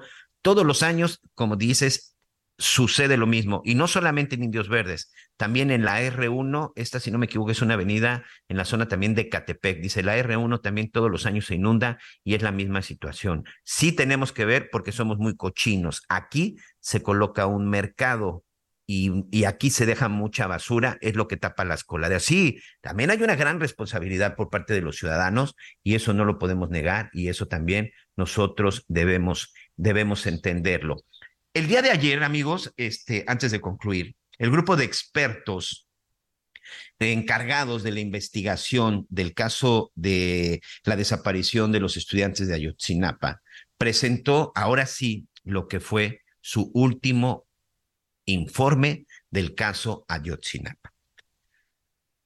En la pasada administración, como usted recuerda, con Enrique Peña Nieto, se dio este lamentable hecho en el caso de Iguala y hubo muchas versiones. Hoy el procurador, entonces procurador general de la República, Jesús Murillo Caran, que hoy está en prisión y que fue el responsable de la investigación y que precisamente por eso está en la cárcel, por toda la anomalía, las irregularidades, la negligencia, un caso en donde absolutamente no hay un avance, no se tiene la claridad de qué fue lo que sucedió. Muchos de los responsables incluso ya hasta se murieron o de los presuntos responsables, pero no se tiene la claridad de qué fue lo que sucedió con los estudiantes y aquí y en dónde están los estudiantes, en dónde terminaron los estudiantes de la Escuela Normal Rural de Ayotzinapa, Isidro Burgos. Eh, y la verdad es que durante todo este periodo de investigación, sin duda uno de los temas que estuvieron utilizando en la campaña, principalmente el presidente Andrés Manuel López Obrador, era de que cuando él llegara al gobierno, él iba a concluir y sobre todo apoyar a los familiares de los estudiantes desaparecidos y sobre todo que se iba a investigar y se iba a concluir el caso Ayotzinapa. Este fue un tema de campaña y la verdad que fue un tema de campaña porque es un caso que lastimó a la sociedad, que lastimó a México y que a nivel mundial incluso nos puso en la mira, nos puso en el ojo del huracán. ¿Por qué? Porque se hablaba de la participación de policías municipales, hay un presidente o expresidente municipal, el señor José Luis Abarca y su esposa María de los Ángeles Pineda Villa en la cárcel precisamente por este caso. Él era un presidente municipal en activo. Hay elementos de la Policía Federal que en su momento fueron señalados. Personal del ejército que también está en prisión. Es decir, se vincularon a personajes del crimen organizado. Es decir, hubo una serie de detenciones en donde participó niveles de gobierno ahora sí que literal de los tres niveles, de los tres niveles de gobierno. El presidente, hoy presidente López Obrador como candidato, dijo que cuando él llegara, uno de sus compromisos de campaña era resolver el caso Ayotzinapa. 26 de julio del 2023, a más o menos alrededor un año de que concluya la administración del presidente López Obrador. Cinco años ya como presidente de la República y este caso no se resolvió. Ayer martes, 25 de julio, el GIEI presentó eh, el último informe que documenta simple y sencillamente que hubo participación del CISEN, de la Marina y del Ejército en el caso Ayotzinapa. Por supuesto, tiró la verdad histórica de la administración de Enrique Peña Nieto, pero lo más duro fue una de las declaraciones que hicieron estos especialistas del GIEI. Este grupo de investigación, recuerden amigos, no son mexicanos, son sobre todo sudamericanos, principalmente chilenos, son un grupo de expertos que a nivel mundial han investigado otros casos y una de las cosas que anunció es que se retira por la falta de transparencia del gobierno. Dice que la participación del gobierno de la cuarta transformación fue más negativa que positiva, sobre todo porque les trataron de imponer una versión que estaba más con un sesgo político que verdaderamente a llegar a la verdad. Carlos Beristain, el integrante del GIEI que hizo estas declaraciones importantes, además dice que hasta el momento no se encontró un solo documento que acredite que los normalistas de Ayotzinapa estuvieran o estuvieron coludidos con el narcotráfico, pero existen varios documentos que acreditan nexos con el narco de policías municipales de Guerrero. Hoy hay varios detenidos del ejército mexicano, pero la verdad es un caso que hasta el día de hoy se sigue sin resolver. Pero el señalamiento del GIEI es un señalamiento que nos deja un mal sabor de boca a todos, porque queda claro que en, por lo menos en esta administración, seguirá sin resolverse. El gobierno de la Cuarta Transformación trató de imponer su hipótesis sin comprobar de lo que sucedió en Ayotzinapa y eso no le gustó a los expertos y han concluido su trabajo y se han retirado de las investigaciones. Hemos llegado al final. Gracias por sus mensajes, gracias por todos sus comentarios. Le deseo que tenga una excelente tarde. Por supuesto, la invitación para que continúe con nuestra programación en Heraldo Radio. Saludos, gracias. Soti ya está listo con más, con más noticias. Que tenga una excelente tarde, coma rico, buen provecho. Dios lo cuide. Yo lo espero mañana en punto de las 11 del día, tiempo del centro de México. Gracias. Gracias por acompañarnos en Las Noticias con Javier La Torre. Ahora sí ya estás muy bien informado.